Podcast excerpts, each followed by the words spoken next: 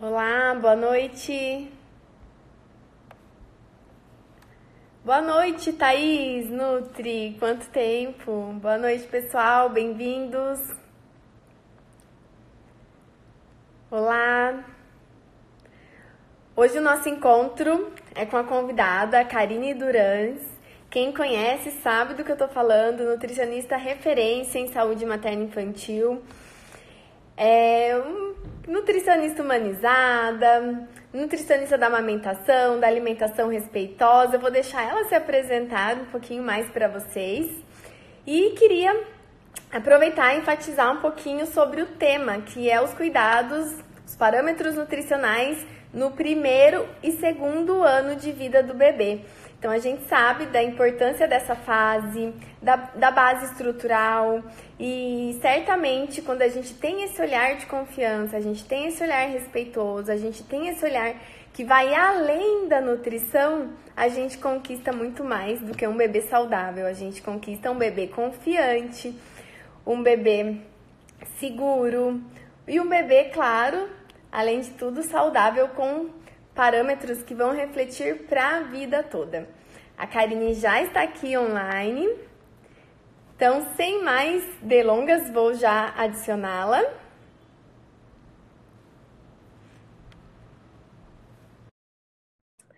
E aproveitando, quando ela, a Ká, a Karine Durães vai ser uma das nossas professoras na pós-graduação, né? Olá, tudo bem? Nossa, Tudo que delícia estar aqui com você. Muito obrigada, Ká, pelo convite, pelo aceitar, né? Por aceitar por estar aqui com a gente. Você sabe que quando a Plenitude me convidou para fazer essa coordenação desse encontro, dessa pós-graduação, a primeira coisa que eu pensei foi: eu quero os profissionais todos com o mesmo olhar, com a mesma uhum. confiança, que falam a mesma língua, que tem esse olhar respeitoso do cuidado do pai, da mãe, da família, do bebê. E claro que você é referência para todas nós, né? Então, é, que querida. É, é uma honra, uma alegria. E hoje claro que sobre...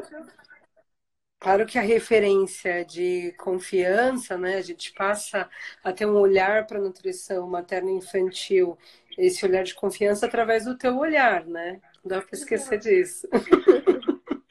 Obrigada. A gente aprende com você. É. é confiar nos bebês que eles sabem, né? A gente costuma dizer que a gente não ensina os bebês a comer, né, amiga? A gente uhum. ensina eles os pais ensinam a confiar. A confiar que eles sabem comer. E aí eles vão só permitindo, confiando, e a família toda vai aproveitando da melhor forma possível e curtindo esse momento, né? E tendo os Sim. benefícios para a vida toda. A vida a gente... toda sabe, amiga, da importância desse período inicial, do período gestacional, do primeiro ano de vida, do segundo ano de vida. E a gente sabe da, o quanto a nutrição contribui para isso. E eu costumo dizer que é impossível falar de nutrição sem falar de leite materno. Porque o leite materno uhum.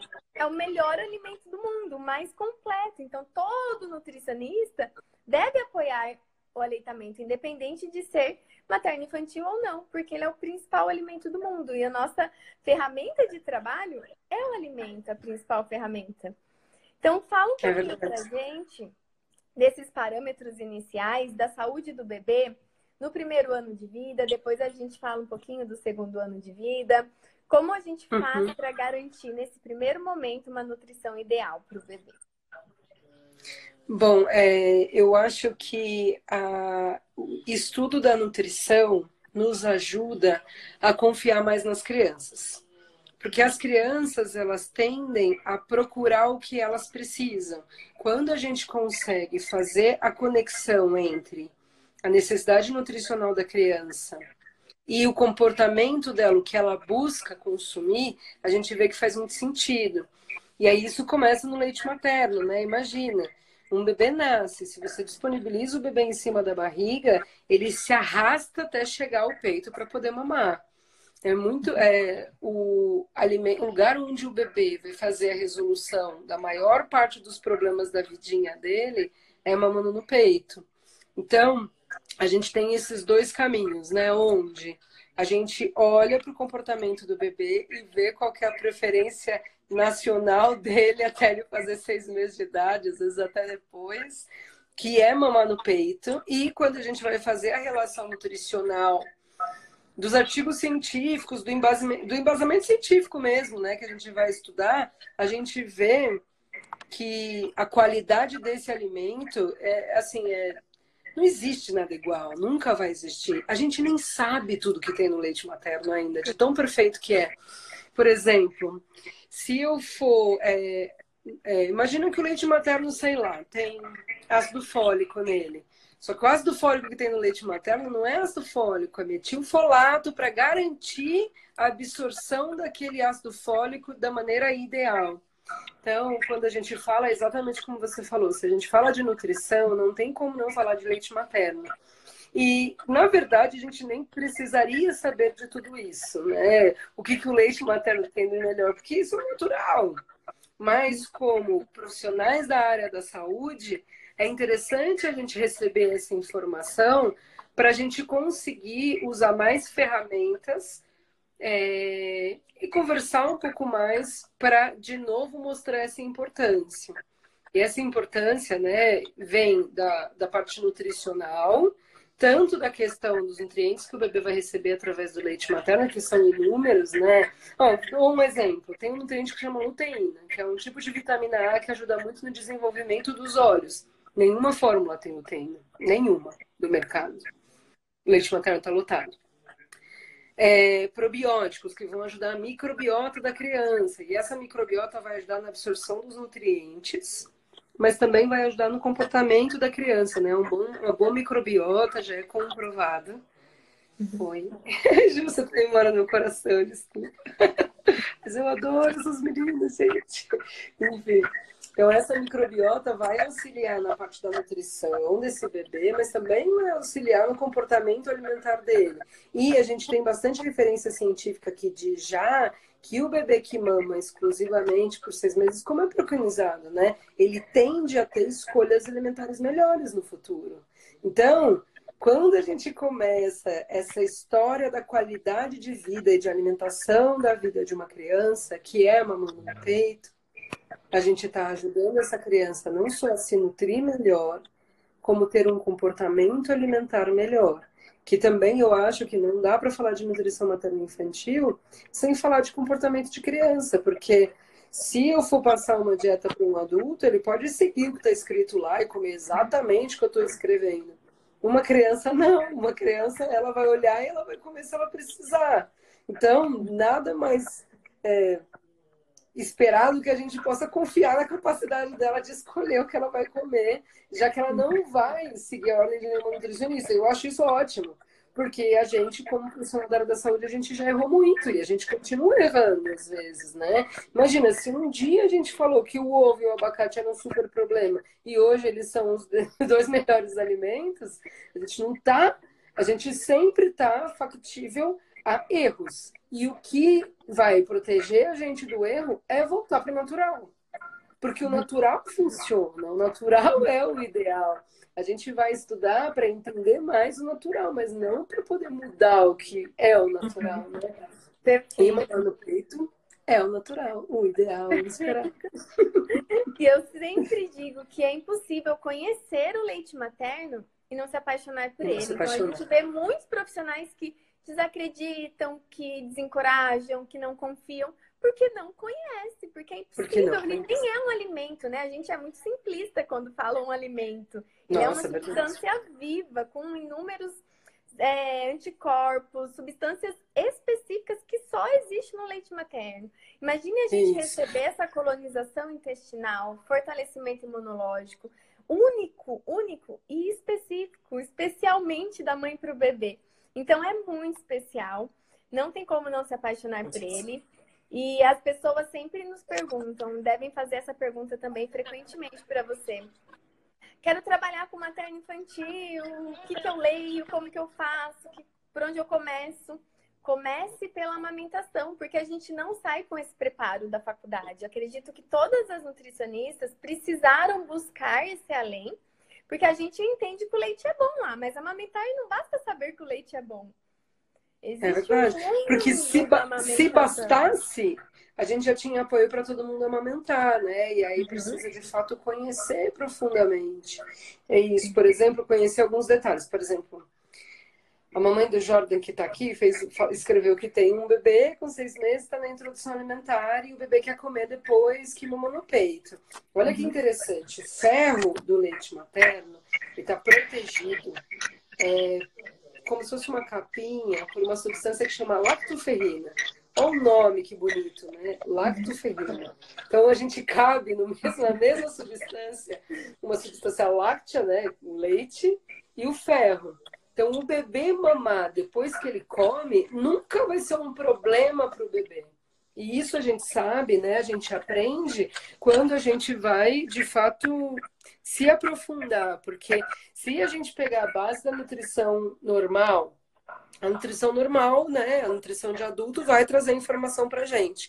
Tomou leite depois da refeição, vai atrapalhar a absorção de ferro. Mas o leite materno é outra coisa, não tem nada a ver com leite de vaca, né? Como você falou, é, é simples até chamar de alimento. Então, a enzima que tem no leite materno vai ajudar aquele bebê a digerir aquele alimento. A gordura que tem no leite materno vai fazer com que a digestão seja um pouquinho mais lenta e seja mais favorável para o bebê, porque o sistema gastrointestinal dele é muito curtinho. Então, as coisas podem passar muito rápido. Quem nunca viu um bebê comendo mamão e fazer cocô de mamão? Depois, assim, parece a mesma coisa. Quando o bebê mama, depois é dar uma atrasada nesse processo. E aí o bebê consegue absorver melhor os nutrientes. Ah, é demais, né? dá vontade de tomar leite materno, não dá? Eu falo para as pessoas. Se fosse socialmente aceito, todo mundo tá tomando, gente. É, Mas ele é tão ele é precioso. É uhum. E é cultural em algum principalmente em algumas regiões, quando as pessoas têm conjuntivite, tem algum quadro infeccioso, pingar leite materno para combater. É mesmo. Então a gente também vê com isso que ele não é igual aos outros leites. Quando a gente equipara o leite materno ou compara ele com os outros leites, a gente inferioriza o leite materno, mas porque ele não é igual, ele é muito superior e não pode entrar no mesmo contexto, né? Então, é, os bebês podem amamentar, ser amamentados antes, depois, sem restrições. O leite materno não prejudica, não atrapalha. É importantíssimo a gente enfatizar, porque eu orientei erroneamente. Quando eu me formei, essa orientação estava nos manuais. Nos manuais uhum. da, do SUS, do Ministério da Saúde, não pode amamentar após as refeições. E como recém-formada, eu segui as orientações. Só quando eu entendi, me aprofundei na amamentação, que eu me deparei com esse mundo. Mas é, hoje a gente já evoluiu muito nisso, mas é possível que ainda exista em algum momento, em algum, em algum caderno né, de orientações, essa reorientação errada. Então as mães ficam receosas. Imagine um bebê precisando ser amamentado para ajudar na absorção que é ótimo, e a gente restringe isso e falar que é prejudicial, é prejudicial. né? Então, e por isso que eu acho que a confiança é tão importante, porque veja, se o bebê quer mamar depois da refeição, o mínimo é que a gente tem que fazer é se perguntar, né? Ué, se faz mal para ele, o que, que ele quer, né? É difícil Exato. isso acontecer. A não ser que tenha alguma coisa que vai regular para isso acontecer. Então, sei lá, se eu coloco um aditivo em alguma coisa, o bebê pode querer repetir. Mas é aquela coisa que às vezes não vai fazer bem para ele. Mas dificilmente um bebê vai escolher comer ou se alimentar de uma maneira que não seja bom para ele. Ele vai tender a fazer as melhores escolhas, melhores escolhas até do que a gente poderia fazer. Perfeito.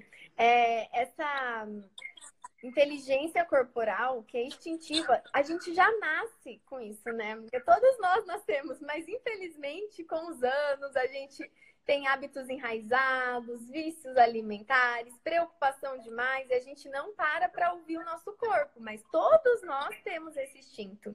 O nosso corpo é sabe o que é melhor e o nosso corpo deseja pelo melhor. Nosso corpo não deseja o que é prejudicial. E os bebês nascem dessa forma. Então, quanto mais a gente permitir que eles guiem, que eles conduzam, que eles escolham, mais a gente vai para o caminho ideal. porque eles sabem, o corpo está pedindo. É tão precioso que a gente vê isso muito nítido. Quando a gente dispõe os alimentos, os bebês têm as preferências, eles vão direto naquele alimento que o corpo está precisando. Eu lembro de uma família que eu, que eu atendi que a criança ela tinha um histórico que demonstrava que talvez ela precisava de um pouco mais de ferro. Então, o bebê nasceu, não fez o campeamento tardio, alguns detalhes. E eles percebiam que a criança preferia pegar a carne. E o que, que eles faziam? Eles deixavam um pedaço de carne embaixo outros, das outras refeições e a criança tirava todas, pegava a carne e comia e depois ia para os outros alimentos. Não tinha o que fazer para aquele bebê não escolher comer a carne primeiro. Eu achava sensacional, eu acho sensacional, né? Dar esse espaço para as crianças. Uhum, perfeito, perfeito. Isso ficou muito mais evidente para gente quando a gente começou a permitir quando é, a gente fala BLW, né? Porque a gente quer só diferenciar, mas BLW é só uma sigla. Pode ser que daqui a pouco a gente fale outra coisa que, né? Não, o, a essência do BLW, como a própria Jill fala, que é a descritora do BLW, ele não é um método. Ele é uma abordagem. Uma abordagem onde respeita a confiança, respeita o desenvolvimento do bebê, que o bebê sabe conduzir, que o bebê sabe comer. Então, ele é uma abordagem. Então, é, é, esse relato só vem reforçar o quanto é possível a gente não indicar quantidades, não indicar horários fixos, não indicar cardápio protocolado para bebês. Se hoje a gente sabe que não é sustentável nem para adulto mais, a nutrição comportamental já traz isso. Imagine para um bebê, né? Imagine a gente querer é, impor o quanto um bebê tem que comer. E isso é uma frase sempre, que é, Parece uma empáfia, né? Quem sou eu para saber? Meu, a gente tem as evidências, mas, mas é, elas são limitadas, como tudo é limitado. Então, quem sou eu, só porque sou nutricionista, vou conseguir indicar exatamente a quantidade que o bebê vai é, precisar comer? Provavelmente eu vou errar. E aí, né, Kátia, errar em nutrição materno-infantil não é, não é legal, porque a gente está mexendo numa época de desenvolvimento muito importante. Então a gente tende a fazer o que a gente já tem bastante baseamento, deixa a criança ficar mais livre, porque a gente não quer interferir num processo que é natural, né? E esperado e tudo bonitinho. Uhum, perfeito. Me veio agora um relato seu muito sensacional da, daquele, daquela pesquisa, daquele estudo que vocês fizeram na aldeia indígena. E que uhum. lá as crianças são livres para comer, para mamar. Ao mesmo tempo em que elas estão expostas né, a muita sujeira, estão ali em condições muitas vezes precárias, mas a imunidade é muito grande delas. Porque, em contrapartida, elas são amamentadas por muitos anos, por muito tempo, em livre demanda. E fala um pouquinho sobre o que você pôde observar lá, que não existe seletividade, que lá não tem obesidade. É, então, é, a gente, quando a Kátia me chamou, né, para falar dos aspectos nutricionais, porque eu fico pensando para poder passar assim para os nutricionistas que provavelmente vão querer fazer a pós, que é super legal, é, como a gente consegue fazer uma orientação bacana. E eu acho que a orientação bacana vem de um conjunto. Vem um conjunto do estudo e da prática e da observação. E a observação para mim foi muito importante num projeto que eu fiz que chamava Expedição Primeiro Prato. E nós íamos em locais próximos à natureza para ver como as crianças comiam quando não tinham intervenção e qual o resultado daquilo. E a gente ia em comunidade caiçara que tinha mais intervenção, né? Em Ubatuba. A gente foi em aldeia indígena, que já tem um pouquinho de intervenção, mas é muito pouco. E em Quilombo também, que tem um pouco de intervenção. Então, de tudo que menos tem intervenção, a nossa maneira de comer foi aldeia indígena. E a primeira coisa que eu percebi quando a gente foi lá, a gente levava uma caixa de fruta, com fruta que eles não conheciam, e a nossa surpresa e felicidade é, não tinha criança seletiva, ponto. Todas elas provavam tudo. Além, é claro, né, de coisas que não cabem muito na nutrição, mas eu acho super legal dividir é que as crianças elas tinham uma ideia de uma ideia de compartilhar tão legal. Por exemplo, se um índiozinho estava experimentando, ele falava, ah, eu, eu, eu, meu irmão não está aqui, eu preciso levar ele, eu preciso trazer ele. Então, eles todos se juntavam para poder fazer as experiências. E quando eles provavam a fruta, eles não faziam cara feia, eles provavam. Todos gostavam? Não, mas todos eram abertos a experimentar. Todos comiam, assim, mas nossa, não falavam, ah, que incrível. E o que, que acontecia? Muito, assim, o que, que eu acho que me chamou a atenção? Primeiro, o processo de introdução alimentar. Então, o bebê nasce, natural mamar no peito. É tão natural que eles acham estranho não mamar. Uhum. E aí eu perguntava para as indígenas assim, quando você começa a introdução alimentar? Elas não entendiam a minha pergunta. Tipo, como assim quando eu começo? Não, quando você começa a dar comida. Ué, quando o bebê quer. Não, mas quando isso acontece? Ué, quando o bebê quer. Aí eu falava, não, certo, mas você lembra a idade? Ah, entendi. Você quer saber a idade de cada um? Eu tinha tipo umas seis mulheres conversando comigo. Aí uma falou, ah, o meu foi oito meses. Ah, o meu acho que foi por volta dos cinco. Ah, o meu acho que foi um ano. Porque elas ficam com um bebê, com elas, e eles mamam. E elas vão vivendo a vida. Quando elas comem e o bebê mostra o interesse, elas servem. Se de repente na próxima refeição o bebê não mostrar interesse, simplesmente elas não dão. Elas não fazem um plano de introdução alimentar, elas não sentam o bebê numa data específica. Elas vivem com um bebê que vai mamar e de repente, né, fisiologicamente, provavelmente fisiologicamente o bebê ele está com a necessidade daquele alimento, seja por necessidade de aprendizado, ou seja necessidade nutricional mesmo, né? Quando de repente, não sei, a produção vai diminuindo, porque isso é natural acontecer, né? A gente não vai ter a mesma quantidade de leite a vida inteira. E aí o bebê ele vai buscar sozinho esse consumo desse alimento. E essa leveza no, no início dá um, um sinal para a criança que a criança ela pode agir com leveza na alimentação. Então, aquilo não é uma ameaça. Se ela não gostar, não tem problema. Se ela não quiser comer, não tem problema. Então, é natural que ela cresça sem ser seletiva se ela não foi induzida a comer no começo da vida dela. Então, a alimentação para ela fica leve. E, é, e eu acho que esse foi um dos grandes, foi talvez uma, uma chave que mudou na minha cabeça, né? Esse processo que a gente tem de interferir só trouxe prejuízo, sempre. A gente precisa agora olhar para trás e como que a gente consegue fazer para confiar nessas crianças, para que a gente não precise interferir. O que a gente vai fazer depois que é, no processo de cuidar de uma, uma, criança, que eu vi que tem, teve até uma pergunta aqui, né? É, criança precisa tomar ferro ou não? É, uma criança não toma ferro, que é uma coisa que a gente vai falar também que a gente. É, suplementação é uma coisa também que a gente vai falar no pós, né? Para uma criança precisar tomar ferro é que aconteceram coisas no processo da gestação e do início da infância que aumentou o risco da criança ter anemia.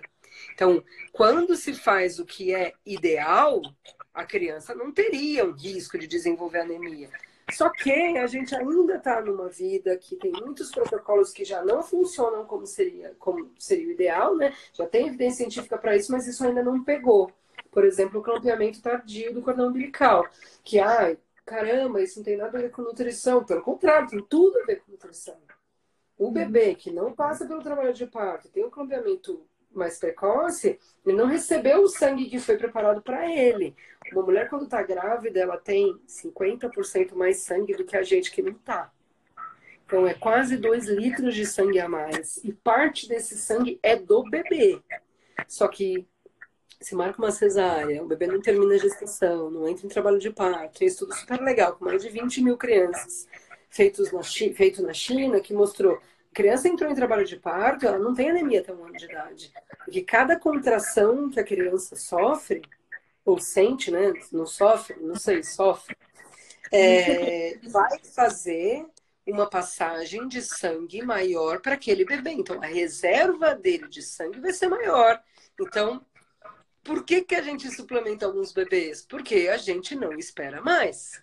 Porque 88% dos partos pagos no Brasil são cesáreas agendadas, então o bebê acaba não passando pelo trabalho de parto. Nasceu de cesárea, vai fazer o clampeamento precoce, já é a orientação da Sociedade Brasileira de Pediatria desde 2012, esperar dois minutos. o mundo humanizado espera parar de pulsar, mas se a gente esperasse dois minutos já diminuía muito o risco de anemia, só que a gente ainda não está fazendo isso. Então, o que dá para fazer depois é suplementar se a criança não passa por esses processos específicos. Então, a orientação suplementar ou não é individual. Os indígenas não tomam suplemento de ferro, eles não têm anemia. É, eles não têm nenhuma alergia alimentar também, porque mamam no peito. Outra coisa, né, muito falada também é a teoria da higiene. A maneira como a gente trata a higiene dos bebês é complexa, né? Porque o bebê nasceu é só com gel toda hora, matando todas as bactérias que estão perto. Na aldeia, as crianças ficam no chão, elas brincam, elas brincam com os animais, que também já é comprovado cientificamente, né? O contato com a natureza ajuda a criança a montar um sistema imune mais responsivo. As crianças elas ficam livres, mamando no peito, comendo alimentos que vêm da terra ou feitos na aldeia, convivendo com outras crianças, convivendo com animais, convivendo no meio da natureza. E aí, quando eu pergunto para o agente de saúde da tribo, e aí, tem criança alérgica? Nenhuma. Então, né, o, a gente com as intervenções feitas, a gente tem atrapalhado um pouco a saúde das crianças e agora a gente está estudando para fazer o contrário. O que, que a gente pode fazer para interferir menos, interferir só se existe a necessidade, para que a criança cresça com mais capacidade de estar bem nutrida. Porque essa nutrição até o segundo ano de vida ele é, ela é indispensável para uma saúde futura, né? Tem coisas que eu, você, as pessoas que estão nos assistindo sofrem hoje por causa do que aconteceu até o segundo ano de vida. Então, eu penso sempre, por exemplo, nos problemas da tireoide, né? A gente tomou uma madeira cheia de BPA quando a gente era bebezinho. Essa substância do plástico, né, do BPA que a gente tomou, vai interferir na saúde da nossa tireoide. Hoje tem um monte de gente que tem problema na tireoide e considera isso normal. Eu tenho problema na tireoide, considera normal. E na verdade não é, gente. Dava pra gente ser mais saudável do que a gente é. Daí vem essa onda, né? Assim, nossa, quanta frescura, tudo isso precisa agora. É porque a gente está perdendo a saúde, né? Tem muita gente ficando doente muito cedo, com doença crônica. E o que a gente quer para os bebês é muito mais que isso. Né? A gente quer que eles tenham uma vida feliz, saudável, que não precisem tomar é, remédio para doença crônica tão cedo, que tenham uma capacidade de vida melhor do que a gente teve. Não é igual, é melhor que a gente tem, porque a gente já tem informação para isso. É. E é direito dos bebês. É direito. E eu não acredito que nenhum pai é, oferte um alimento inadequado ou faça algo inadequado desejando mal, né?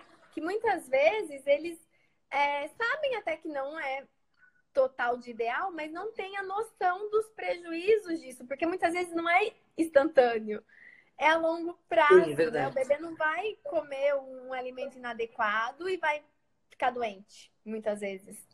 Agora. Mas Agora, é verdade. Imagina, se, se, gente, se ficasse, a gente estava perdido, porque imagina um organismo novinho. Ele vai responder bem. O problema é que os nossos órgãos, eles cansam. Então, se eu começo a usar um órgão mais do que eu deveria até os dois anos de idade, a programação da vida dele vai ficar mais curta. E programação metabólica nada mais é do que isso, né? E usar os órgãos da maneira ideal até dois anos de idade para que eles durem mais no futuro. Perfeito. Exatamente. E é emergencial que a gente volte para o natural, que a gente resgate o natural, que a gente respeite o natural, o Mauro Fisberg tem um, um vídeo dele onde ele diz: por muitos anos complicamos a alimentação dos bebês. Agora nós precisamos descomplicar. Então a gente tinha, não podia ofertar ovo, não podia ofertar outros alimentos, devia fazer dessa forma tinha que seguir essa regrinha, começar por um alimento, dar um alimento seguidas vezes, tinha todas as regras e ele diz: complicamos a alimentação dos bebês. Agora a gente tem um trabalho para descomplicar isso. Então, gente, é simples, é muito mais simples. É comum também a gente passar essa simplicidade e alguns pais ficarem até desnorteados num primeiro momento. Nossa, mas eu tô meio perdido. Mas depois eles entendem que essa simplicidade é o que vai trazer a leveza. que é muito melhor você não ter regras para você seguir, mas você estar confiante para você curtir esse momento, para o seu bebê ter o melhor desenvolvimento. Então, é possível. Essa nutrição é a nutrição que a gente deseja para todos os bebês. E é muito mais simples, né, cara? É verdade. Eu falo muito no meu consultório. Isso que eu tô te falando, tenho certeza que vai ajudar seu filho a comer melhor. Mas se não ajudasse, seria bom só para ele ficar mais feliz. Isso já valeria a pena já. A gente mantém a felicidade e ainda tem o benefício de ajudar a criança a comer melhor.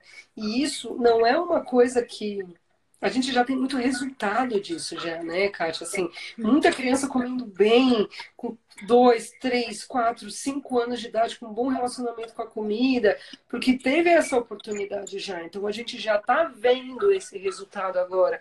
Eu fico pensando no resultado da saúde também, né? Se eu estiver viva, sei lá, daqui a 50 anos, para poder ver tudo. Eu acho sensacional esse trabalho que a gente faz, essa possibilidade de conseguir conduzir não só uma alimentação sadia, mas ajudar a família a ter essa confiança, porque saúde não é só fisiologia, é um conceito biopsicossocial.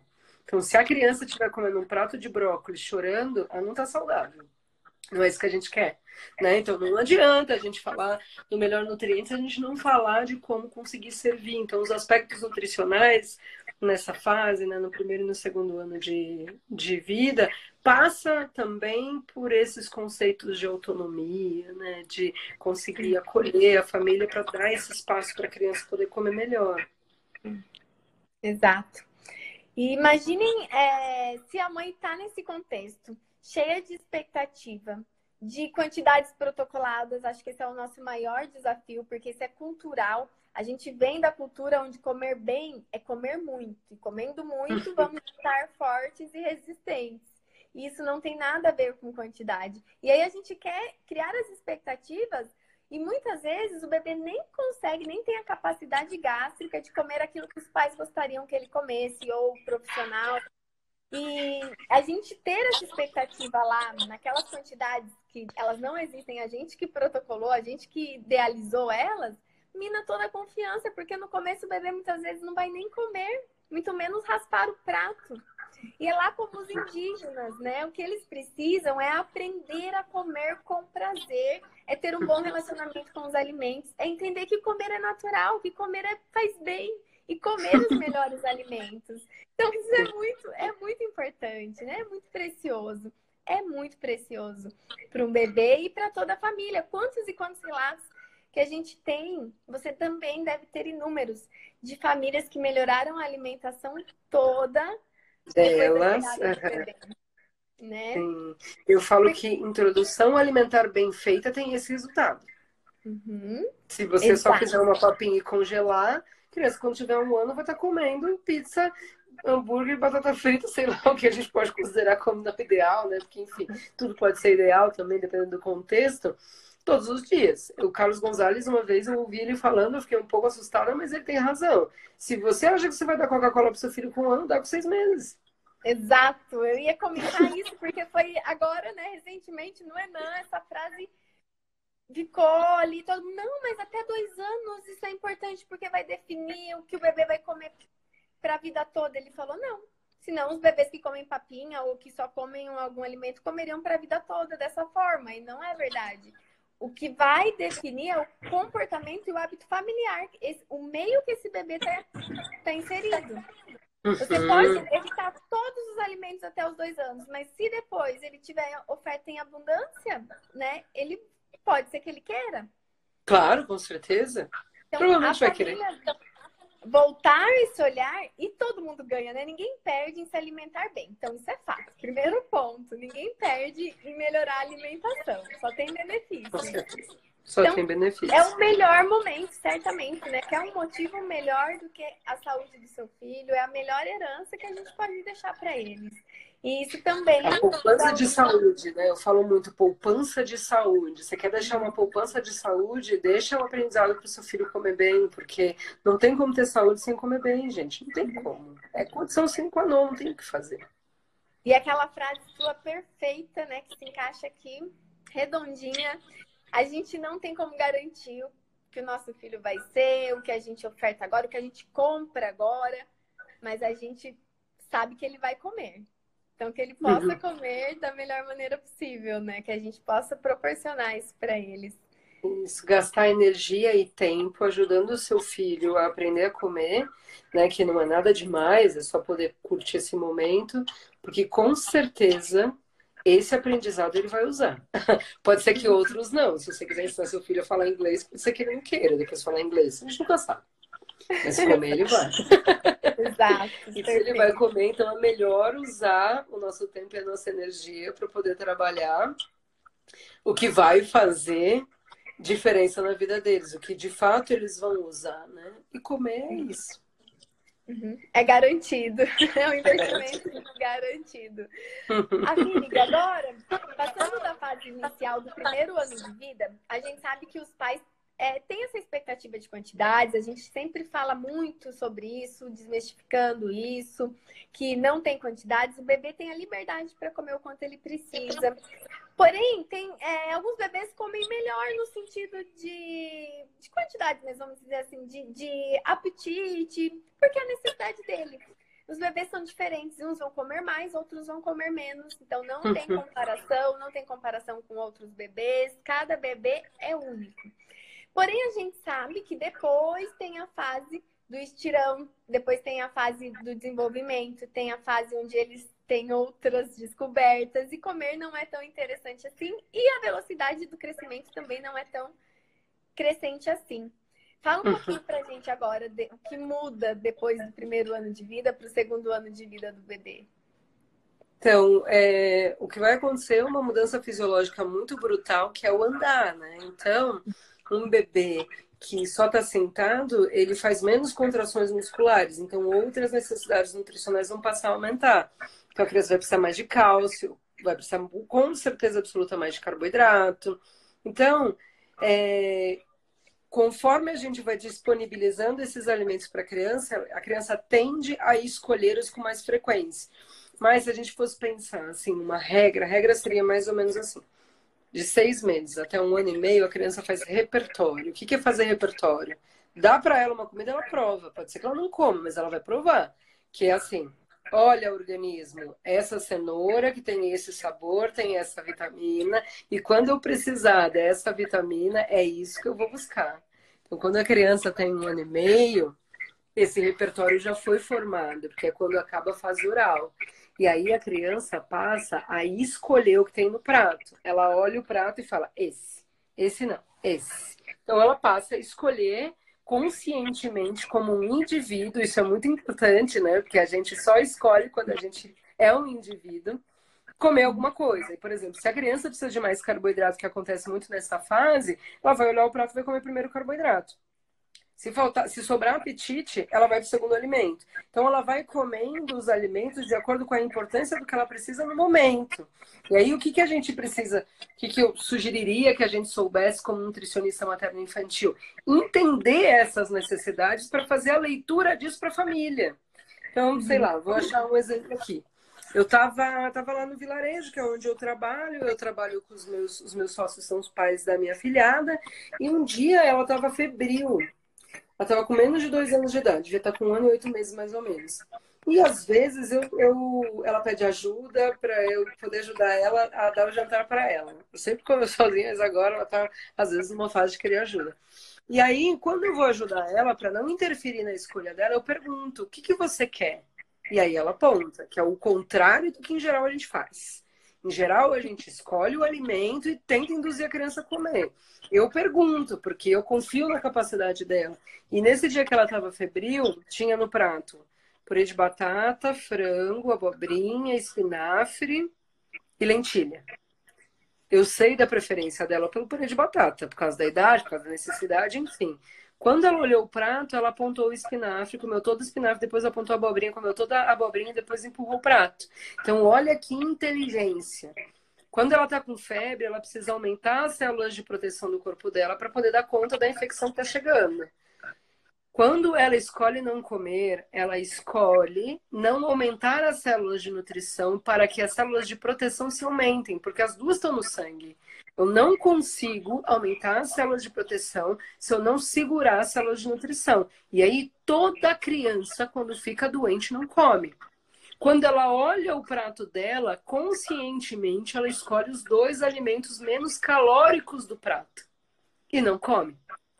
Isso, para mim, é um sinal claro da competência fisiológica daquele corpinho. Então é isso que eu, que eu gostaria, assim, né? Se eu fizesse uma escolha, o que, eu gostaria que todos os nutricionistas soubessem?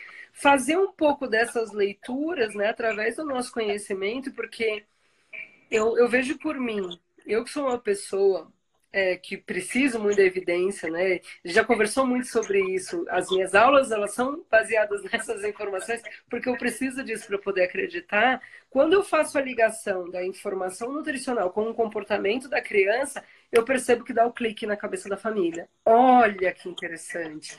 Cara, isso acontece tanto. Outro exemplo. Uma criança é filho de uma família que tem um problema sério na tireoide. Quem tem muito problema na tireoide não vai se beneficiar de comer brássicas o tempo todo, que é brócolis, couve-flor, couve, repolho. É, esse menininho, ele comia tudo. Ele só não comia brócolis. Quando o pai dele me falou, olha, ele não quer comer brócolis, eu perguntei, tem alguém na tua família que tem problema na tireoide? Ele falou, minha mãe tem, teve câncer na tireoide, toda a minha família. Eu falei, é isso, ele está protegendo a tireoide dele da maneira que ele consegue, enquanto ele não tem acesso a uma quantidade de iodo, selênio, que vai proteger por si só aquele, aquela tireoide dele. Isso é fantástico, gente. Isso é muito além do que eu, como nutricionista, poderia recomendar. Eu só faço a leitura do que está acontecendo só. Uhum. Porque a gente não tem a cabeça para recomendar cada coisa que vai fazer prevenir cada doença que pode aparecer na vida de uma criança. Uhum. Mas a gente pode fazer a leitura do que eles estão fazendo naturalmente.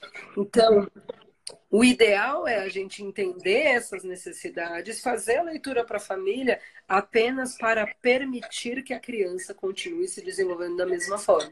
E esse é o trabalho da nutricionista. Não tem nenhum profissional que consegue fazer essa leitura, né? E quanto mais a gente estuda nutrição materna infantil, mais a gente vai usar as nossas ferramentas para a gente conseguir fortalecer a confiança dessa família.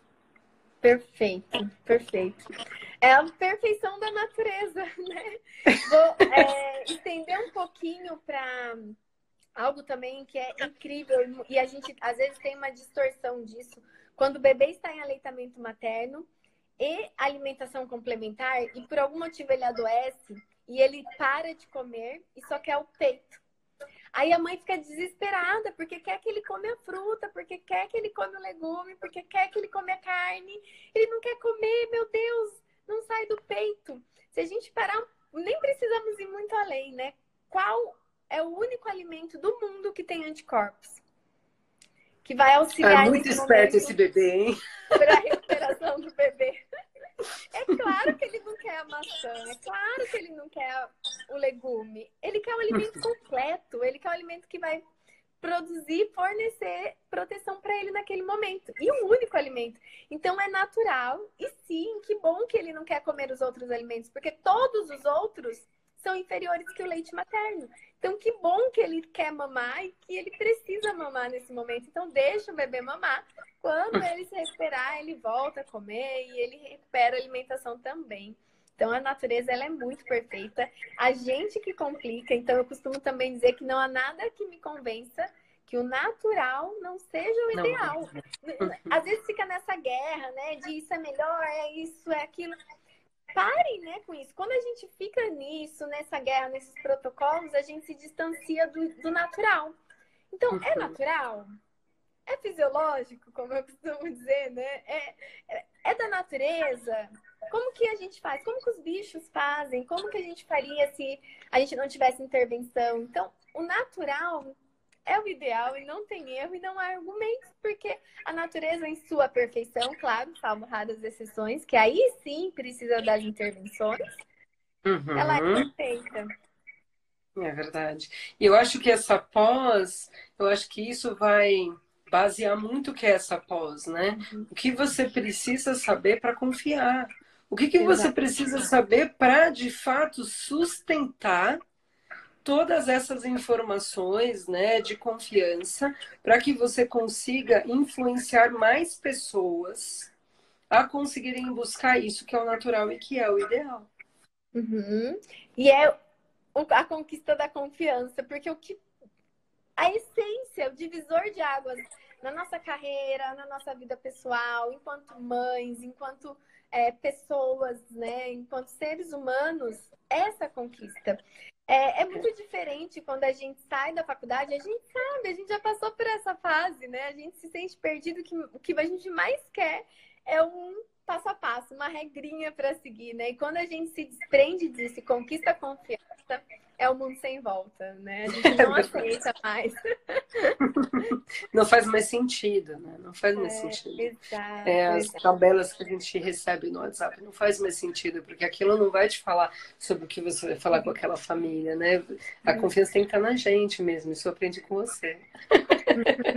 Exato, que lindo. Amiga, vamos para os recados finais. Uhum. É... Enfim, eu queria que você falasse um pouquinho agora, um recado para os profissionais que querem iniciar nessa carreira, na carreira materno-infantil. Qual que seria um, uma dica de ouro para quem quer iniciar, para quem quer ser uma nutricionista materno-infantil, porque também, né, muito importante. Nutrição materno-infantil, pessoal, não é um jaleco colorido, não é ficar enfeitando consultório, enchendo de brinquedo e ficar de jaleco colorido, né? Meu Deus do céu, não é nada disso. Pode Na verdade, eu tenho, eu tenho muitas críticas ao jaleco colorido. Não vou falar muito disso, mas eu eu não eu acho que perde um pouco a seriedade do que a gente vai falar. É uma coisa diferente é você só fazer o trabalho com a criança. Agora, quando você está recebendo os pais, né, para poder ajudar aqueles pais a lidarem com os desafios do dia a dia, são desafios sérios, né? Então, é, eu acho que isso deveria ter um, até um pouco mais de seriedade. Mas, enfim, o que, que eu falaria para uma nutricionista? Caramba! é, se envolver com o assunto, né? Conviver com pessoas que vivem isso, conviver com crianças, estudar bastante é, e é o que você falou, Kátia, começa pelo leite materno, porque ele é o início do processo. Ele que vai trazer um pouco dessa questão da saciedade, da confiança. Você não vai saber quantidade no leite materno, você vai ver o bebê se desenvolvendo muito bem. Então, começar estudando pelo leite materno, eu acho que de fato é o caminho da gente iniciar o processo da nutrição materna infantil. Se não tiver essa parte, não tem o resto. Então, precisa aprofundar um pouco nisso. É, e buscar conhecimento e tentar olhar as crianças mais de perto, né? Conviver, observar e se atualizar. É uma área que precisa de muito estudo, porque ela é muito permeável a mitos. Então, precisa de fato se envolver com estudos legais, né, com pessoas que vocês confiem, para que os mitos eles fiquem deixados de lado. Exato. Daria para fazer um encontro só de mitos, né? Quem me acompanha aqui sabe que eu adoro falar dos mitos porque eles são enraizados. Tem muitos profissionais que, que acreditam nos mitos, inclusive do leite materno fraco. Né? Uhum. Não, isso não se estende só para orientação do vizinho, não. Tem muito profissional que não acredita no leite materno. É e ainda muito profissional materno-infantil, que é muito incongruente. E, uhum. então, é, concordo também. Comecem pelo leite materno e pelo mundo da amamentação, porque não é saber que o leite materno é bom, porque quando a gente mergulha, a gente vai entendendo as dificuldades, a gente vai entendendo o, o, o comportamento para encorajar essa família, porque muitas vezes ela já sabe que o leite é bom. Aquela mãe já Sim. sabe, ela já sabe que é uma amamentação exclusiva.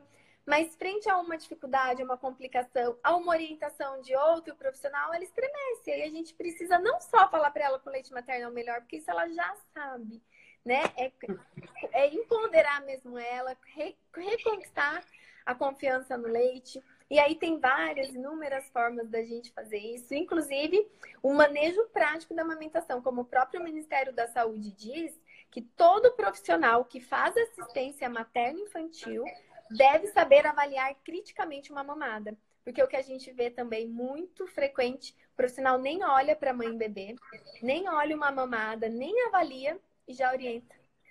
um, um complemento. Então, como ele ajudou e apoiou essa mãe se ele nem olhou o bebê mamando? E certamente não é o leite fraco, não é de complemento que esse bebê precisa, né? De um olhar criterioso, de um ajuste, de um apoio, de um manejo adequado para a amamentação. Uh, então, é, vamos encerrar. Tem uma perguntinha aqui que a gente pode fechar com chave de ouro, que é um mito também. Qual a interferência da alimentação da mãe na qualidade do leite materno? Que às vezes a gente também escuta, né, que essa mãe vai ter o leite fraco porque não se alimenta bem. Gente, aí, não existe, não existe leite que não tem qualidade. Então, alguma coisa que a mãe come pode interferir Assim, por exemplo, ah, um pouquinho mais de ômega 3 pode ter, um pouquinho mais de vitamina A, vai modificar uma, uma composição de uma proteína para poder ajudar o bebê a preparar aquele, aquele sistema digestório dele, mas não tem o que você faça para estragar o leite materno. Não tem. Você pode fazer o que você quiser. Não tem o que não fazer para estragar o leite materno. estragado pela alimentação da mãe. Não existe. Então, é, coma coma bem porque é importante para você, mulher que amamenta, para você se cuidar, para você se uhum. tratar bem, para você se sentir bem, porque cara, é cansativo. Se você não estiver se alimentando bem, é pior ainda. Mas sabe que se você caiu num dia que você foi comer, sei lá, uma coisa que você não gostaria, amamente tranquila, certo? O álcool, Existe uma recomendação da Sociedade Brasileira de Pediatria, de Pediatria para esperar duas horas antes de amamentar, mas eu acho que esse é um assunto que ainda a gente vai falar muito sobre ele, porque os estudos que falam sobre álcool e amamentação, eles têm a mesma conclusão. A mulher não pode ficar bêbada porque senão ninguém cuida do bebê. Mas a gente ainda não sabe, mas não sabe se é o bebê que não tem uma enzima para digerir o, o álcool, mas parece que o álcool não faz efeito no bebê, sabe? É diferente de uma, uma mulher estar tá grávida. Eu acho isso fantástico. O café também, né? Que a recomendação não é ultrapassar uma quantidade de medida de café. É... Eu já li dois estudos que comparam bebês de mães que tomam café e mães que não tomam café, e os bebês não têm diferença no comportamento deles. Então, tem mais coisa que o leite materno protege as crianças que a gente não sabe. Mesmo as substâncias que às vezes passam pelo leite, não sei, a ciência ainda não sabe mas tem muito menos efeito maléfico nos bebês do que a gente imagina. Então, ixi, a gente ainda vai saber muita coisa boa do leite materno. É o fator protetor do leite. E é incrível que tudo isso que a gente já sabe, quanto mais a gente estuda, a literatura nos diz que é muito pouco. Ainda a gente tem muito para descobrir sobre o leite materno. E quanto mais a gente estuda e mais a gente descobre, é interessantíssimo, como você também citou no começo, o bebê ou a gente ou o adulto. Cada hora a gente vai mudando algumas coisas, algumas recomendações. É, uma hora esse alimento é bom, outra hora ele é ruim, mas do leite materno não há argumento. Ele nunca vai ser um alimento ruim, ele só vai, a gente só vai descobrindo o quão grandioso e especial ele é. E tem até um, uma aula que eu dou, eu, eu tenho 11 anos de formada, você acredita que tenha mais? E lá no início, há 10 anos atrás, eu dava uma aula de composição do leite materno e hoje eu dou a mesma aula. Ele não muda no sentido, né? Não tem, ai, ontem ele era ruim, hoje ele é bom. Ou... Não muda, ele sempre aprimora, porque sempre saem novos estudos, novas descobertas, mas ele não muda. Então, ele é e sempre será o melhor alimento do mundo. Uhum. E olha que lindo o recadinho da Vanessa. Deu até vontade de fazer nutrição, só para estudar mais isso tudo. é, é muito delicioso mesmo, Vanessa. A gente se apaixona facilmente. Amigo, um beijo grande. Quero te agradecer de coração por esse encontro. Saudades de você. Saudades. Nossa, quanta saudade eu sinto. Sabe o quanto que eu admiro você, o seu trabalho, tenho um carinho enorme pela sua família. Então, obrigada mesmo. E quem está nos acompanhando aqui, é, que pretende seguir essa carreira, que conhece alguma nutricionista, que também deseja, compartilha a live, ela vai ficar salva, tem uma flechinha aqui, compartilha com quem você sabe que possa gostar desse conteúdo. E a pós-graduação tem o link na bio do, do perfil também para mais informações. A pós-graduação, onde todos os profissionais são assim, ó, vamos falar a mesma língua. um beijo, amiga. Um beijo. Tchau, tchau. Tchau, tchau. Boa noite, gente. Obrigada.